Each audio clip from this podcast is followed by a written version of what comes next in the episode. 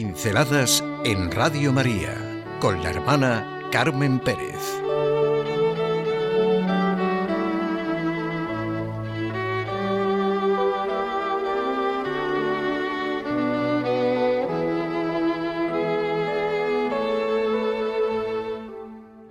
¿Cuál es la cuestión?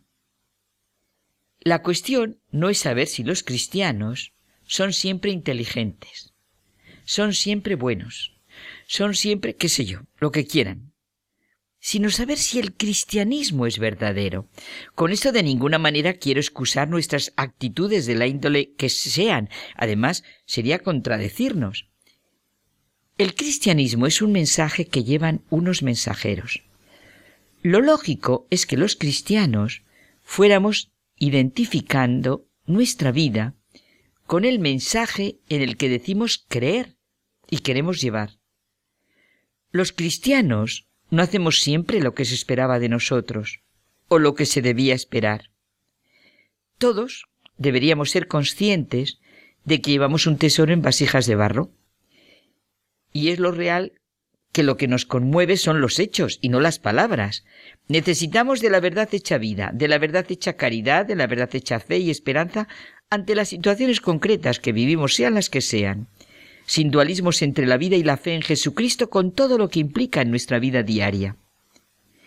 Y tampoco la cuestión hoy es saber si los cristianos han hecho siempre lo que se esperaba o lo que se debía esperar de ellos.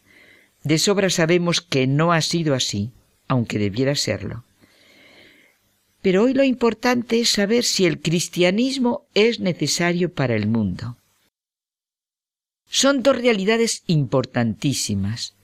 Saber, estar convencidos de que el cristianismo es verdadero y de que el cristianismo es necesario para el mundo.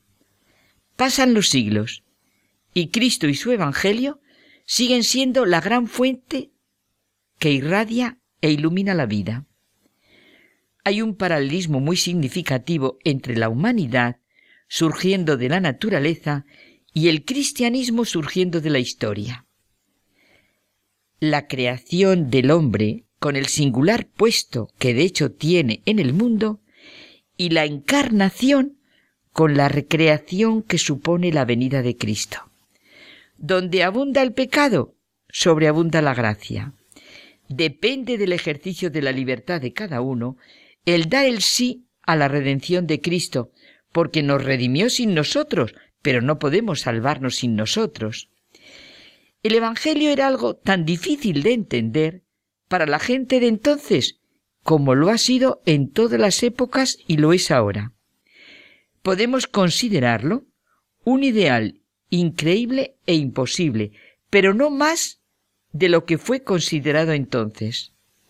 En los hechos fundamentales de la vida y las palabras de Jesucristo, cualquier hombre con conocimiento percibe su trascendencia eterna. Nunca dijo cosas Jesucristo que sólo sirvieran para la época en la que vivió. Cristo nunca hizo depender sus enseñanzas de la existencia del imperio romano o de la existencia de cualquier época. Lo que repetimos constantemente, el cielo y la tierra pasarán, pero mis palabras no pasarán. El Evangelio es promovido por una inteligencia que no es la de sus discípulos, ni la de los mensajeros de ninguna época histórica. Todo el mensaje cristiano está más allá de todo lo que nosotros podemos concebir. Una razón tan superior a la de todas las épocas que después de más de dos mil años se le siguen describiendo y descubriendo nuevos aspectos. Se trata de una realidad que nos supera. Todo es perfectamente racional, pero de una razón infinitamente más alta, amplia y grande que la nuestra. Es una maravilla cómo la razón y la fe se sostienen mutuamente. La famosa expresión de siempre, la inteligencia busca la fe y la fe busca la inteligencia. El hecho de que en el Evangelio esté encerrado un auténtico saber sobre todo lo que implica la vida humana, en todas, absolutamente todas sus dimensiones, no puede ser. de origen simplemente humano. Reconocer a Cristo como Dios es reconocer en Él el único ser capaz de trascender toda la vida y la historia del hombre. No son estos minutos para meternos en religiones comparadas y hacer columnas paralelas de lo que aportan y significan. Es una falta enorme de juicio crítico, objetivo y verdadero lo que se hace. Los hombres se desnaturalizan por el culto a la naturaleza y la humanidad, que se pervierte dando culto al hombre. El cristianismo es único. Basta con analizarlo con honradez y sin tópicos y prejuicios. Qué pena. Desnaturalizar lo que es la misma naturaleza. Es tan singular que no existe término de comparación en el cristianismo. Lo más radicalmente cristiano es lo más universalmente humano. El sentido del cristianismo es universal. Es para todos los hombres y para todas las épocas. Los detractores que seriamente se ponen ante el cristianismo no ven que sea malo, ni que realmente signifique todas esas afirmaciones y comparaciones tan poco consistentes que se hacen, sino que es demasiado bueno y demasiado grande para ser verdad. Demasiado amor, demasiada libertad y grandeza, demasiada plenitud. Si el hombre no puede rezar, se encuentra amordazado, y si no puede adorar, se encuentra encadenado.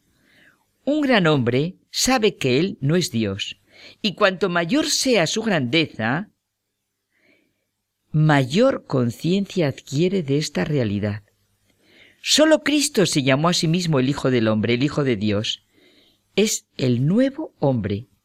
El cristianismo se basa en la realidad de las cosas, presenta y quiere lo que realmente es todo. Las mitologías y las filosofías caminan como en un círculo cerrado, siempre dicen lo mismo, una y otra vez.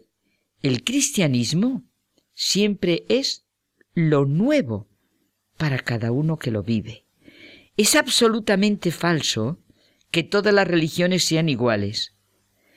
Vivamos alegres, seguros, confiados de que el cristianismo es verdadero y de que el cristianismo es necesario para el mundo porque siempre nos presenta al hombre nuevo que podemos ser. El curso de la humanidad depende del camino que escoge seguir. De muchas maneras habló Dios, pero en esta etapa final nos ha hablado por el Hijo, al que ha nombrado heredero de todo y por medio del cual ha ido realizando las edades del mundo. En cada momento, nosotros somos los ciegos o los clarividentes. Si no esperamos lo inesperable, no lo reconocemos. Dijo ya Heráclito, el filósofo griego del siglo V antes de Cristo. ¿Cuál es la cuestión? Pues que el cristianismo es necesario para el mundo.